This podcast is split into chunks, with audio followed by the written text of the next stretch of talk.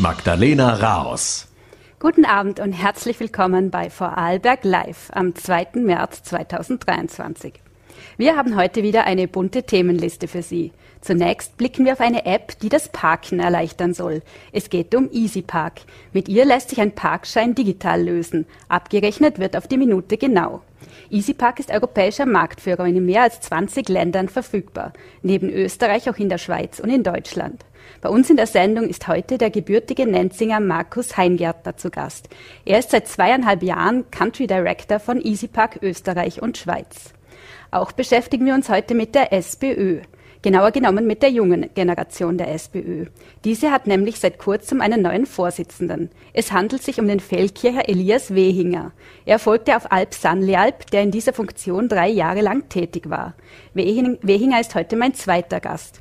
Außerdem werfen wir einen Blick ins Schlafzimmer. Denn Barbara Baldini, Kabarettistin, Autorin und Sexualpädagogin, hat mit Flachgelegt ein brandneues Programm vorgelegt. Damit tourt sie durch Österreich. Ihre nächsten Termine führen sie etwa nach Götzis oder nach Schruns. Nähere Einblicke in die Sexkursion mit Lachgarantie gibt uns die gebürtige Tirolerin heute in der Sendung. Doch zuerst will ich mit dem Country Director von EasyPark Österreich und der Schweiz beginnen. Er ist uns live aus Wien über Zoom zugeschaltet. Guten Abend, Herr, Wehing, Herr Heingärtner, pardon. Guten Abend, Herr voraus.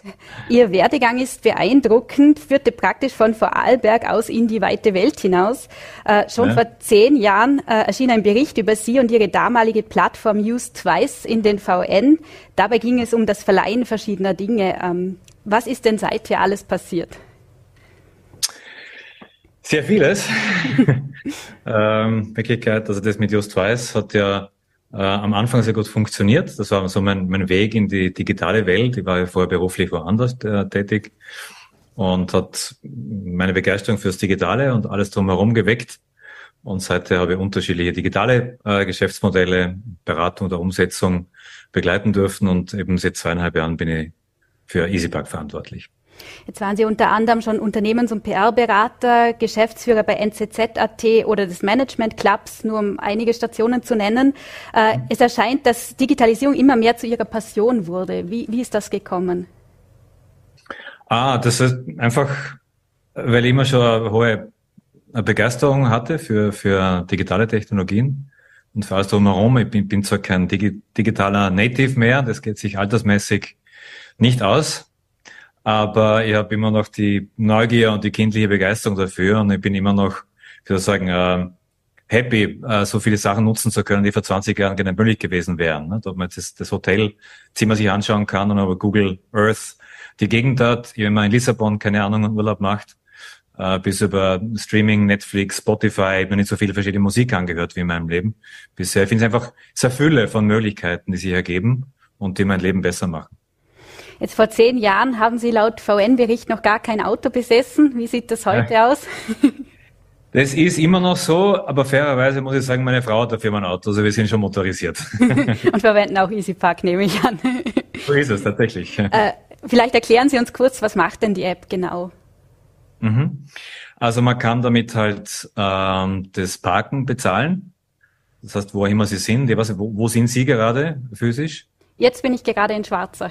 In, in Schwarzach, okay. Also wenn man in Schwarzach oder Dornbirnbringens, wo immer, ähm, äh, parken muss, also ein Auto wohin fährt und, ähm, und das äh, Parken bezahlen muss, dann kann man es zahlen mit der App. Der Vorteil liegt halt darin, man muss nicht zum Parkstellautomaten, man braucht kein Kleingeld, äh, sondern startet das vom Auto aus. Und ein weiterer Vorteil ist darin, dass man halt nur das, das zahlt, das man verparkt. Also man dreht bei uns quasi am Rad, am Zeitrad, man stellt das halt ein auf eine Stunde 15 und wenn man nach einer halben Stunde zurückkommt, geht man auf Stopp und zahlt nur die halbe Stunde. Das geht mit Parkscheinautomaten nicht. Da kriegt man in aller Regel kein Geld zurück. Und oder ein weiterer Fall, Entschuldigung, ganz kurz, ist, ist oftmal braucht man länger. Ja, das heißt, wenn man beim Friseur sitzt oder im Café mit Freunden oder im Meeting und man braucht halt eine halbe Stunde länger, dann verlängert man halt das am Rad und da spart man sich halt einen Strafzettel. Das sind auch so Vorteile, die damit verbunden sind. Wie umkämpft ist denn dieser Markt bei den Park-Apps? Ja, es gibt schon äh, viele. Vorarlberg hat einen Weg auch gewählt, dass man von einer App zu mehreren gegangen ist, um, um auch äh, den Autofahrerinnen und Autofahrern äh, äh, ein Mehr an Angebot zu geben. Also in Österreich sind vier, fünf App-Anbieter, in Deutschland sind es acht, neun. Ähm, also es gibt schon einen Wettbewerb mit unterschiedlichen sage mal, Qualitätsniveaus, äh, die geboten werden, unterschiedliche Innovationen, die geboten werden. Ähm, also es gibt schon einige am Markt. Der Vorteil mit EasyPark ist halt der, wenn ich mir das erlauben darf zu sagen, dass sie halt mittlerweile flächendeckend vertreten sind. Also wirklich von, von Dänemark bis runter nach Sizilien kann man halt überall damit parken und wahrscheinlich eher naheliegend äh, in Vorarlberg und rundherum auch. Nicht? Ob es St. Gallen ist, Lindau oder Innsbruck, also es geht halt überall. Ähm, wie ist denn das Interesse der Städten und Gemeinden in, in Vorarlberg? Wie, wie schaut es da aus? Wo kann man da EasyPark schon überall nutzen? An und für sich äh, überall, oder so gut wie überall, wo es eine Kurzparkzone gibt, also von Bregenz bis Gagellen, äh, kann man es überall, es sind rund 14 Städte, ähm, äh, in denen man das nutzen kann. Und wir fangen jetzt auch langsam an, das in den Garagen anzubieten, also überall dort, wo es ein Kameraerkennungssystem gibt. Die erste Garage ist die Stadtgarage in Dornbirn. Also da kann man reinfahren, die Kamera erkennt, dass man EasyPark-Kunde ist, der Schranken geht hoch, man braucht kein Ticket mehr. Und äh, beim Ausfahren genau. Also es wird einfach automatisch bezahlt. Gibt es da auch noch Hürden in, in der Kooperation mit den Gemeinden oder funktioniert das alles super? Nein, überhaupt nicht. Im Gegenteil. Also Vorarlberg hat das von Anfang an sehr, sehr, ist eigentlich ein Vorzeigebundesland, das äh, sehr, sehr professionell äh, gehandhabt. Also alle Gemeinden, die halt eine Kurzparkzone haben, mit Unterstützung vom Gemeindeverband, äh, haben dann eben das eingeführt, so einen offenen Markt mit mehreren Anbietern. Und wir treffen uns auch regelmäßig äh, mit allen Gemeinden, die das machen, besprechen, wie es so gelaufen ist, was man verbessern kann, optimieren kann. Also das läuft wirklich super, muss man sagen. Also wir sind, sind sehr glücklich. Eben auch, dass, dass man überall damit zahlen kann und es keinen, keinen weißen Fleck gibt. Nehmen wir mal an, ich, ich benutze die App und bekomme trotzdem einen Strafzettel. Was passiert denn dann? Äh, das sollte nicht passieren. Wenn es aber so ist, dann geht man halt mit, ähm, mit man, man hat ja auf der App den Nachweis, dass man bezahlt hat oder man kann eine Rechnung runterladen. Dann geht man halt damit zur zuständigen Stelle, zur Polizei und sagt übrigens, da habt ihr einen Fehler gemacht. Und dann musst du das auch zurücknehmen, klarerweise, weil ja der Beweis erbracht wurde, dass man es bezahlt hat. Ich würde gerne mit Ihnen noch ein bisschen auf digitale Trends blicken. Ähm, ja. Da wird man jetzt momentan ja kaum an künstlicher Intelligenz vorbeikommen, nehme ich an. Äh, genauer genommen ChatGPT. Ähm, verwenden Sie das selbst oder wie, wie blicken Sie darauf? Ich verwende das tatsächlich selber. Ja, und um ehrlich zu sein, ich bin jedes Mal fasziniert und erstaunt, wie unglaublich gut das Ding ist.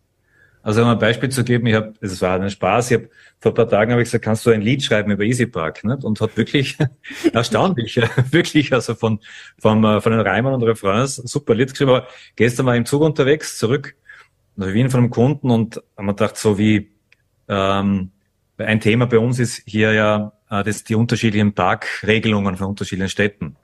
Und dann habe ich halt ChatGPT gefragt, naja, wie, was könnte für einen guten Vergleich bringen? Was ist ähnlich? Und, und die hat dann vorgeschlagen, naja, vergleich das mit, mit äh, unterschiedlichen Sprachen. Und hat Beispiele gebracht. Also wirklich kreative Leistung, wo ich sagen muss, das ist mehr als nur eine Webseite finden. Also das ist wirklich ein Unterstützer. Kleiner digitaler Assistent. Wo könnten hier die Potenziale liegen, jetzt zum Beispiel mit Blick auf die Arbeitswelt der Zukunft? Ähm, ich finde, das ist also ganz viel. Ne? Das ist, gibt ja unterschiedliche äh, Einsatzmöglichkeiten. Also angefangen damit für Programmierer, ja, die können sich was programmieren lassen und sich den Code dann anschauen. Für mich ist es jetzt wirklich ein Mehrwert, dass ich, wie gestern beschrieben, äh, wie gestern, also ich beschrieben gerade vorher, dass ich sage, ich habe da eine Frage, eine kreative, ja, und sage, wie könnt ihr das machen? Und der macht Vorschläge. Also es hilft mir ein Stück weit, meinen Alltag noch besser zu bewältigen nicht, und Sachen zu finden. Ähm, bei der KMU Go Digital, einer großen Online-Konferenz 2020, haben Sie gesagt, am allerwenigsten tut sich im Summe, in Summe im Bereich neue digitale Produkte und Leistungen. Das war jetzt vor drei Jahren. Äh, ja. Sehen Sie das immer noch so oder hat sich in diesen drei Jahren auch etwas getan? Aha, ja, genau. Da ging es quasi um, um neue Produkte generell von Unternehmen. Ähm, ja, gibt es sehr, sehr große Unterschiede ne, von Industrie zu Industrie. Also bei uns, ich sehe schon, dass, dass sich ähm, dass große Schritte passieren. Um ein Beispiel zu geben, vor drei, vier Jahren ähm, war das Parken im Betriebssystem vom Auto noch keines, kein Thema. Mittlerweile haben wir zum Beispiel direkt Integrationen im Auto drinnen. Ja, und da kann man halt, also mit, mit Volvo und Polestar und Renault und so, da kann man im Auto dann, hat man dann die EasyPark App und geht auf Start. Und wenn man wegfährt und schneller 15 kmh fährt, hört es automatisch auf. Und in Zukunft wird das schon das Starten automatisiert passieren. Das heißt, in ein paar Jahren wird man einmal eine App bedienen müssen, sondern man fährt wohin im Auto, das Auto erkennt von selber, dass man hier zahlen muss, fängt an und wenn man wegfährt, äh, dann stoppt's. Also das rückt dann in den Hintergrund zum Teil Technologie, weil es einfach automatisiert passiert. Hat auch die, die Corona-Pandemie in gewisser Art und Weise auch einen Digitalisierungsschub gebracht? Hat es tatsächlich. Also wir haben da auch Umfragen gemacht. Also was jetzt für uns halt, also es hat in vielen Bereichen wahrscheinlich äh, was bewegt. So was ich was sagen kann, ist, dass die äh, kontaktlosen Zahlungsmethoden von der Beliebtheit zugenommen haben. Ne? Das in Österreich ist doch das Bargeld immer noch sehr beliebt. Ähm, aber äh, es hat zugenommen, dass man willens ist, ja, am Anfang war es mit dem Berühren, nicht? Parkschenautomaten, nicht? Wir können uns zurückerinnern, Corona, da war bisschen Angst da und dann haben die Leute halt wirklich angefangen, mehr mit der App zu zahlen. Und das ist ein Stück weit auch geblieben. Nicht? Klar, also manches Verhalten geht dann wieder zurück zu dem, was vorher war, aber viel ist geblieben. Also wenn man so möchte, hat es auch geholfen, die Adaption mit der App und das Parkens per App äh, anzutreiben. Gibt es noch andere Trends, die jetzt momentan gerade sehr oder die, die gerade sehr aufkommen momentan? Auch jetzt im, im digitalen in der Digitalisierung? Ja, ja, also das, wie gesagt, ich kann vor allem für meinen Bereich sprechen. Also es gibt ja da viele Richtungen, da könnte man uns lange unterhalten. Ich weiß nicht, wie lange Sie Zeit haben noch. Ja, nicht mehr lange, aber das können wir vielleicht noch kurz anreißen. Genau. Äh, was wir halt sehen ist, das ist jetzt nicht, nicht allzu neu, aber dann doch wieder, man hat schon viel darüber gesprochen, ist der Umgang mit Daten.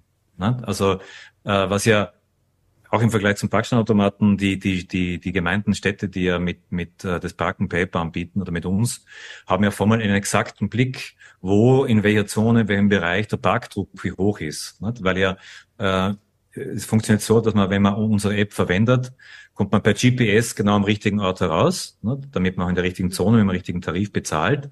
Und die Stadt sieht dann, eben äh, wie viel, wo genau, wie lange geparkt wurde. Anonymisiert natürlich, also da sieht man das Kennzeichen nicht, darum geht's ja auch nicht. Äh, und jetzt können Sie auf einmal anfangen, auf Zahlen basiert äh, den Parkraum besser zu managen. Ne? Zu sagen, hey, wo müssen wir die Zone erweitern oder verkleinern? Wo können wir mit dem Preis raufgehen oder runtergehen? Also man hat auf einmal viel mehr Wissen zur Verfügung, das ja vorher so nicht mit Münzen und Parkschenautomaten äh, vorhanden war. Vielleicht noch eine abschließende Frage. Ähm, was sollte aus Ihrer Sicht im Alltag unbedingt analog bleiben? ähm, also das ähm, am Abend gut kochen, Wein trinken mit meiner Frau, das sollte auf jeden Fall analog bleiben und das wird es auch, schätze mal, zumindest äh, auf absehbare Zeit so. Vielen Dank für das Gespräch und liebe Grüße aus Vorarlberg. Danke, liebe Grüße zurück. Und wir wechseln nun das Thema und widmen uns den jungen Sozialdemokraten. Die junge Generation der SPÖ Vorarlberg hat nämlich mit Elias Wehinger einen neuen Vorsitzenden. Der Hack-Maturant ist auf der Landeskonferenz vor kurzem einstimmig in diese Funktion gewählt worden. Er ist außerdem stellvertretender SPÖ-Vorsitzender von Feldkirch. Zuletzt sorgt er mit heftiger Kritik am Bahnhof der Stadt für Aufsehen. Ihn begrüße ich nun als meinen zweiten Studiogast. Schönen Abend. Einen schönen guten Abend. Danke für die Einladung. Beginnen wir mit Ihrer neuen Funktion. Warum haben Sie sich da als Vorsitzender der jungen Generation aufstellen lassen? Worin bestand da der Reiz für Sie? Ja, wir haben eine Landeskonferenz abgehalten unter dem Motto Linksruck, weil wir glauben, es gibt ganz, ganz viele große Herausforderungen, mit denen wir derzeit in Vorarlberg, aber auch darüber hinaus in Österreich konfrontiert sind. Und wir sind der Meinung, dass nur markante und vor allem linke sozialdemokratische Politik die Lösung für diese Probleme sein kann. Und da gibt es natürlich ganz viele konkrete Themen, angefangen beim Thema Wohnen, was natürlich ganz viele junge Menschen unmittelbar und sehr wesentlich betrifft. Ich meine, Vorarlberg ist bundesweite Spitzenreiterin bei den Mietkosten und die werden ja immer weiter in so einer Schwingliche aufgeblasen. Also das ist ein ganz wichtiges Thema. Ähm, dann haben wir Themen wie Klimaschutz oder Bildung, wo wir natürlich versuchen zu organisieren, aufzuklären und schlussendlich Herzen in Brand zu setzen für unsere gemeinsame Sache. Und ich freue mich auf die kommende Periode gemeinsam mit einem starken Team. Äh, werden Sie das ähnlich angehen wie Ihr Vorgänger Alp Sanlialp? Da hat ja die SPÖ-Chefin Gabriele Sprickler-Falschlunger, die hat gemeint, dass er nicht immer bequem gewesen sei. Ähm, er hatte sich mehrfach auch kritisch über Vorgänge innerhalb der Partei geäußert. Werden Sie auch unbequem sein? Also ja, ich glaube, es ist notwendig, klar Kante zu zeigen. Wenn nötig, dann auch gegen die eigene Partei. Wobei ich da jetzt derzeit keinen Anlass sehe und die Zusammenarbeit mit der Landespartei im Konkreten natürlich auch mit der Gabi ist eine sehr freundschaftliche, eine sehr gute. Ähm, Sie haben es jetzt eh schon ein bisschen angeschnitten, aber wenn Sie mit jungen Menschen reden, wie geht es Ihnen denn im Moment? Was ist da die Stimmungla Stimmungslage? Ja, wie Sie vorher gesagt haben, bin ich ja auch noch selbst Schüler. Das heißt, ich bin jetzt im Matura-Jahr an der Hack und ich habe jetzt vor allem über die letzten zwei, drei Jahre in der Corona-Pandemie schon gemerkt, dass das natürlich auch der mentalen Gesundheit vieler junger Menschen massiv zugesetzt hat. Das haben mir auch zahlreiche Statistiken gezeigt, die belegt haben, äh, dass psychische Erkrankungen immer häufiger auftreten bei Menschen in meinem Alter, aber auch bei Kindern und Jugendlichen zwischen, ich sage mal, 12 und 14. Und ich glaube schon, gerade wenn ich jetzt noch einmal den Blick auf das Thema Schule, Bildung richte, da hat man natürlich gesehen, dass Bildung immer noch ein Stück weit vom Geldbörsel der Eltern abhängt. Das heißt, die einen konnten sich in der Corona-Pandemie im Distance Learning eben eine private Nachhilfe leisten, die anderen nicht. Und ich glaube, im Endeffekt bleiben eben vor allem die Leute, die vielleicht sozioökonomisch nicht den besten Hintergrund haben auf der Strecke. Und das ist natürlich ein großes Problem und dem gilt es entschlossen gegenzuwirken ist die Jugend denn aus Ihrer Sicht, wie Politik interessiert ist die Jugend? Immer wieder ist die Rede von Politikverdrossenheit, allerdings gehen beispielsweise auch viele junge Menschen für den Klimaschutz auf die Straße. Wie sehen Sie das? Ja, das stimmt und mhm. offen gesagt, ich habe vollstes Verständnis für junge Menschen, die Parteipolitik erst einmal abschreckt und die sagen, ich habe da keine Lust drauf. Denn was wir jetzt seit fünf Jahren in der Bundesregierung erleben, das ist Korruption, das ist Intransparenz und das ist fehlende Glaubwürdigkeit. Und naja, dass das natürlich zu einer Politikverdrossenheit führt, ist völlig selbstverständlich. Und ich glaube, es wird auch einiges an Zeit brauchen, auch wenn dann vielleicht einmal eine neue Regierung da ist, bis das wiederhergestellt werden kann. Also ja, wir sind eine politische, eine politisierte Generation. Aber ich sehe natürlich, dass äh, auch meine politische Arbeit nicht bei allen Menschen in meinem Umfeld gut ankommt oder dass mich Leute fragen, hey Elias, ich finde es ja gut, was du machst, aber wie kannst du bei der SPÖ sein? Und da haben wahrscheinlich auch alle politischen Parteien, natürlich ganz besonders die etablierten Parteien, ihr Laster ein Stück weit zu tragen und sind damit verantwortlich.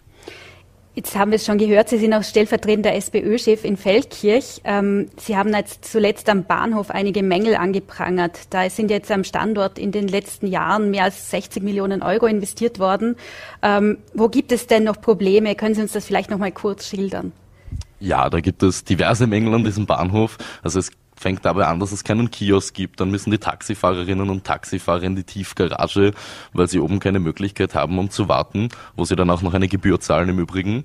Mm, der Bankomat am Bahnhof ist außer Betrieb, es gibt keinen Stadtplan. Und das sind wirklich nur einige der ganz, ganz vielen Beispiele dafür. Und ähm, es wurde ja auch bereits auf unsere Kritik reagiert. Vielleicht darf ich dem kurz vorgreifen. Ich finde es schon auch respektlos gegenüber den Menschen in Feldkirch, wenn sich da jetzt die Stadt der Verantwortung entzieht und äh, den Ball irgendwie zur ÖBB rüberspielt und die ÖBB sagt wiederum nein, da liegt die Verantwortung schon beim Bürgermeister. Also ich glaube, dafür muss natürlich Verantwortung übernommen werden. Und auch wenn der Bahnhof noch nicht fertig ist, kann man ja einen laufenden Prozess bereits einmal evaluieren und sagen, wie ist denn bis jetzt gegangen? Ich glaube, naja, dass es auch von Grund auf wichtig gewesen wäre, von Anfang an mehr auf Bürgerbeteiligung zu setzen, die Menschen in Feldkirch einzubinden und dann mal zu schauen, was wollt ihr denn? Und ja, ich glaube, das Projekt ist im Großen und Ganzen misslungen. Ja, wenn man jetzt, jetzt hört, äh, Trinkbrunnen, Bankomat etc., wären das nicht lauter Dinge, die eigentlich auch relativ schnell zu beheben wären, theoretisch? Das stimmt. Ähm, aber das ist in den letzten Jahren nicht passiert. Und das ist jetzt nicht so, dass dieser Bahnhof seit ein, zwei Wochen umgebaut wird. Dann würde ich das verstehen, wenn man sagt, jetzt lasst uns erst einmal machen. Aber da ist ja nichts passiert. Und ich glaube, wenn jetzt beispielsweise eine Familie aus der Steiermark nach Vorarlberg kommt, um Verwandte oder Freundinnen und Freunde zu besuchen, ähm, die vielleicht schon gehört haben, Feldkirch ist eine wunderschöne Stadt, wovon ich im Übrigen auch überzeugt bin, dann schreckt dieser Bahnhof in erster Linie einmal ab und da will man eigentlich am liebsten schnellstmöglich wieder weg. Sie haben es erwähnt, die ÖVP hat darauf hingewiesen, dass, äh, also dass eigentlich die ÖBB zuständig sei. Ähm, Müsste sich diese mehr um den Bahnhof kümmern oder wie sehen Sie das? Naja, fairerweise muss man schon sagen, dass die Verantwortung natürlich wahrscheinlich nicht ausschließlich bei der Stadt liegt, aber natürlich auch. Und wenn da 60 Millionen Euro in ein Projekt investiert werden, das ist ja schon eine ganz, ganz große Menge Geld. Und ich finde es nicht in Ordnung, sich dann dieser Verantwortung überhaupt nicht, überhaupt nicht annehmen zu wollen und da jegliche Verantwortung von sich zu weisen. Und das muss ich so ehrlich sagen, kaufe ich der Stadtregierung und dem Bürgermeister konkret auch nicht ab. Äh, die ÖVP hat auch darauf hingewiesen, dass noch nicht alle Teile des Bahnhofquartiers fertiggestellt sind. Die Eröffnung sei erst am 20. April. Sind Sie zuversichtlich, dass es bis dahin zu Verbesserungen kommt? Ich bin nicht zuversichtlich, aber ich wäre natürlich froh, wenn mich die Stadt vom Gegenteil überzeugt. Sie haben auch kritisiert, dass die Stadtregierung die Tourismusabgabe erhöhen wolle. Ähm, die ÖVP sagt aber, die Abgabe werde gar nicht erhöht. Es handelt sich um einen Irrtum. Wer hat denn da jetzt recht? In der Tat ist äh, uns da ein Fehler unterlaufen, als wir die Unterlagen überprüft haben. Das ist ein bisschen unangenehm, aber das müssen wir wohl so offen eingestehen. Ähm, ich glaube, im Wesentlichen geht es aber auch nicht darum, wie hoch die Tourismusabgabe ist, sondern uns hat im Wesentlichen gestört, dass jetzt diese Diskussion wieder losgetreten wird und da wird den Fraktionen dann ähm, vorgelegt, ja, wir wollen jetzt die Tourismusabgabe auf äh, diesen und jenen Betrag festlegen, anstatt dass man einmal darüber nachdenkt, was machen wir mit dieser Tourismusabgabe und wozu dient diese eigentlich? Nämlich für Werbung, für Serviceleistungen. Wo sind diese Werbung? Wo sind diese Serviceleistungen? Und inwiefern wird das Geld so investiert, dass es auch tatsächlich der Bevölkerung und der Stadt zugutekommt? Ähm, die, jetzt möchte ich noch gerne auf ein anderes Thema zu sprechen kommen. Die SWÖ Vorarlberg sucht ja immer noch nach einem neuen Chef, einer neuen Chefin. Gibt es da schon Neuigkeiten?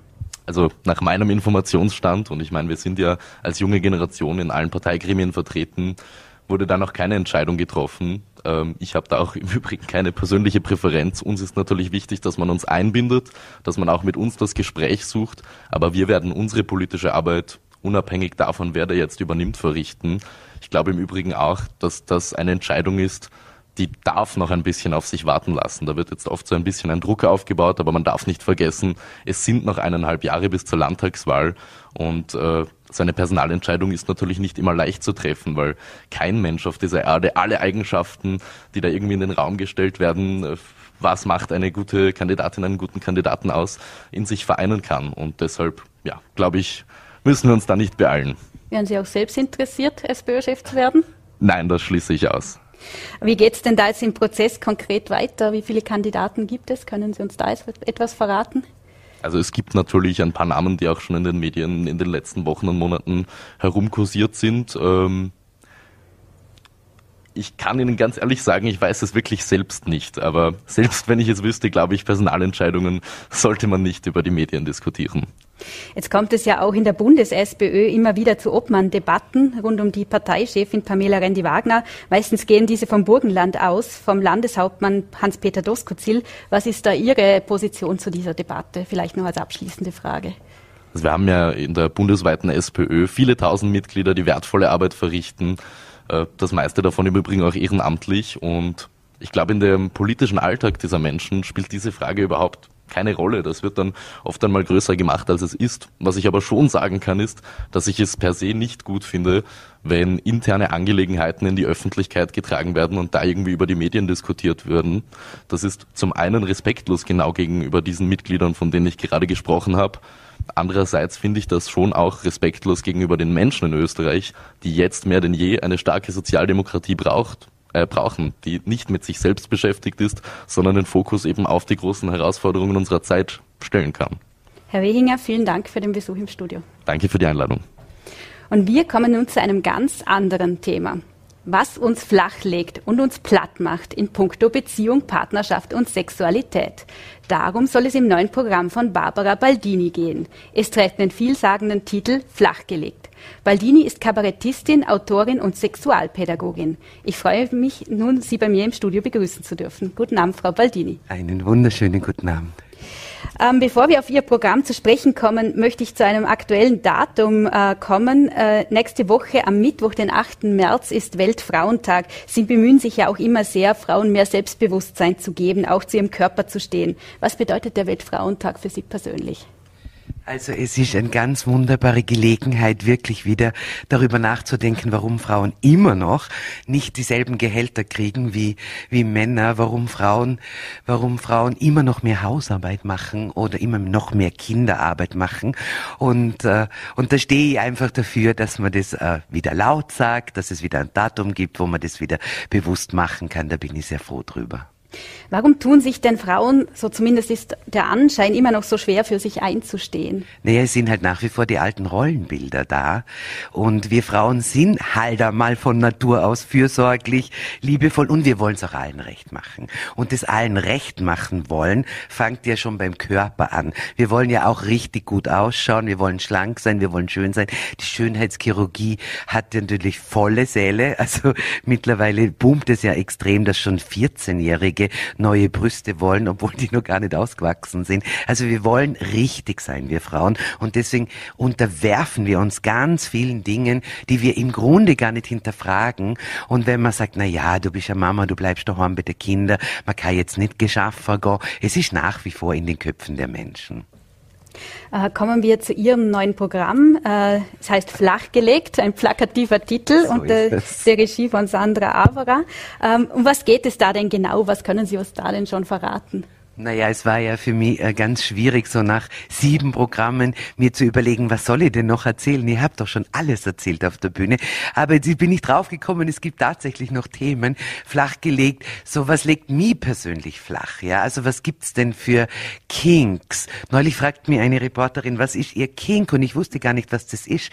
Dann hat sie gesagt, ja, alles, was nicht Vanillasex ist. Das wusste ich auch nicht, was Vanillasex ist. Also konnte ich ja selber wahnsinnig viel lernen. Kinks sind Vorlieben, Neigen Neigungen und mittlerweile gibt's ja so wahnsinnig viele Dinge auf dem Markt, äh, die, man, die man sich gar nicht vorstellen kann. Zum Beispiel hat ja in Berlin ein Vorarlberger ein Sexpuppenpuff eröffnet und wenn man sich das anschaut, diese Homepage, es leckt mich flach, solche Dinge. Ja? Und wenn ich weiß, dass der Wiener Produzent von Sexpuppen ausgebucht ist, die nächsten fünf Jahre, dass sich Menschen jetzt quasi Puppen kaufen für ihre äh, körperliche Befriedigung, dann legt mir das schon flach. Dann hat mir natürlich auch flachgelegt, was ich in Schulen erlebe. Ich gehe in Schulen und mache Aufklärungsunterricht. Das ist völlig anders als noch vor zehn Jahren. Hat mich auch einiges flachgelegt, was die Youngsters mir so erzählen. Dann wissen die Leute bis heute nicht, wie sie, also die Frauen vor allem, wie sie down under ausschauen und dass die kleine Doris, in Vorarlberg sagt man Klitoris dazu, dass die kleine Doris zwölf Zentimeter groß ist und, äh, und wie die wirklich ausschaut, das werden wir auch lernen in diesem, diesem Programm, warum Beziehungen scheitern, die fünf Phasen einer Beziehung. Übers Fremdgehen werde ich reden, über getrennte Schlafzimmer und vor allem, wie Frauen ticken und warum wir so ticken und was das alles mit den Hormonen zu tun hat. Und dass diese Hormone nicht zu unterschätzen sind, dass die uns Frauen ja permanent flachlegen im Grunde. Stichwort Beziehungen, Partnerschaften. Äh, wo sehen Sie denn momentan oder wo sehen Sie in modernen Partnerschaften das größte Konfliktpotenzial, die größten Probleme? Es sind tatsächlich die Medien, also die Social Media. Also man hat es ja schon untersucht, was ist denn, was die Paare am meisten auseinanderbringt, ist Social Media. Wir haben Tinder, wir haben Lovo, wir haben so viele Möglichkeiten. Wir können uns permanent präsentieren im Internet. Wir wollen uns immer noch optimieren und optimieren und, und man hat halt wahnsinnig viele Möglichkeiten und Partnerschaften gehen heute hauptsächlich wegen dem Internet auseinander. Und die Pornografie ist ein Riesenthema. Also die Pornografie, die ja heutzutage sowieso sowas wie Standard ist, äh, macht auch wahnsinnig viel mit den Körpern. Also wer pornosüchtig ist, ist impotent, wird impotent und es macht viel mit dem Gehirn, weil man hat es genau untersucht. Ja, das Empathiezentrum ist quasi ausgeschaltet und das Aggressionszentrum äh, aktiviert bei Pornosucht. Also es ist das Internet, was die Beziehungen sehr, sehr belastet. Jetzt, was das Internet angeht, zum Beispiel bei Tinder, gibt es nicht auch uns wenn man jetzt die positiven sich, Seiten sich anschaut, gibt es nicht auch mehr Möglichkeiten, wenn man ja. das jetzt so sieht? Ja, also, genau. oder, dass, oder dass man auch sich freier darstellen kann heutzutage? Ja, schon, natürlich. Nur die Frage ist, was ist Fake? Weil wir haben ja alle Filter drauf auf diesen ganzen Profilen und, und jeder zeigt sich natürlich von der besten Seite, dass wir aber alle auch Schwächen haben. Und also das ist so schwierig in dieser total optimierten Welt, es sich einzugestehen, ja, aber da gibt's Makel, da gibt's, äh, da gibt's äh, Schatten Schattenseiten und die wollen wir aber auch nimmer ertragen.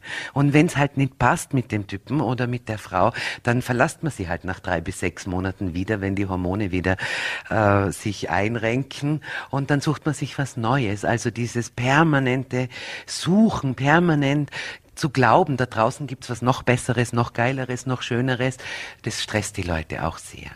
Was ist Ihnen denn wichtig, jetzt wenn wir wieder auf Ihr Programm zurück zu sprechen kommen, äh, was ist Ihnen wichtig, dem Publikum zu vermitteln? Ja, dass sie sich eben nicht stressen sollen, dass sie bei sich selber bleiben sollen, dass sie wirklich einmal nachdenken, was will ich wirklich? Wer bin ich wirklich? Ich, wirklich, ich glaube, dass ganz viele Menschen nicht wissen, wer sie sind. Und mir ist es einfach wichtig, zu, nachzuschauen oder auch nachzudenken. Bei den Programmen ist es ja immer so, man muss ja nicht nur viel lachen, man kann ja auch wahnsinnig viel lernen und über sich nachdenken.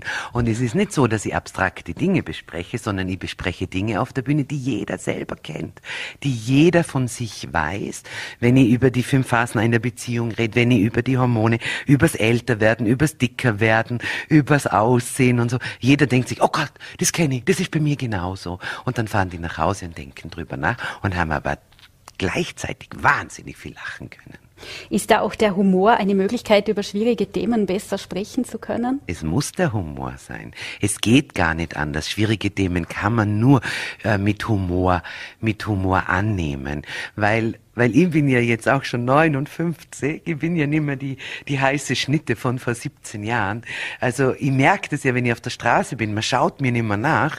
Also, also diese Erkenntnis, okay, jetzt bin ich out of order, jetzt bin ich kein Objekt der Begierde mehr. Und das merken ja die Frauen in meinem Alter auch oder die noch etwas jünger sind, so um die 50, die dann sagen, oh Gott, ab 50 ist man draußen, ja. Und trotzdem sagen, na, dann wird's erst richtig toll. Ab 50 muss man sich nicht mehr anstrengen jemand zu sein, der man eigentlich nicht ist. Ja. Also es, es ist ein sehr, wie soll ich sagen, lebensnahes und lustvolles und lehrreiches Programm. Und dass man dem Publikum auch Mut macht, wenn ich das Unbedingt. Ja. Und deswegen nehme ich auch absichtlich nicht ab, weil ich mir denke, ja, so bin ich.